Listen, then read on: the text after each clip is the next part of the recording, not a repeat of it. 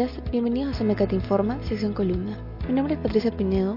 Yo martes les hablaré un poco del tema de la columna de la cuarta edición del sexto volumen de Boletín Brújula Financiera, titulado Arriesgo operacional en tiempos de pandemia del COVID-2019. Ya se cumplió aproximadamente un año desde que la OMS declaró coronavirus como una pandemia. Para las empresas, trajo una serie de cambios operacionales como el teletrabajo. Sumado a esto, ha entrado en juego un riesgo que no tenía mucha probabilidad de ocurrencia, el riesgo operacional. Este riesgo hace referencia a la posibilidad de pérdidas financieras por deficiencias, eventos externos adversos, etc. El mayor riesgo operacional que trae la pandemia es el de ciberseguridad.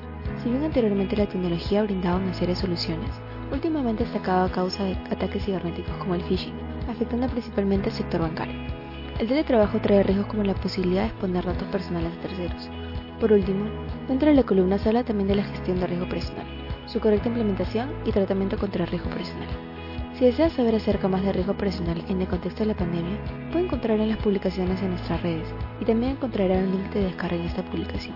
Eso fue todo por hoy, espero que el tema les haya parecido interesante. Conmigo será dentro de dos semanas, hasta la próxima.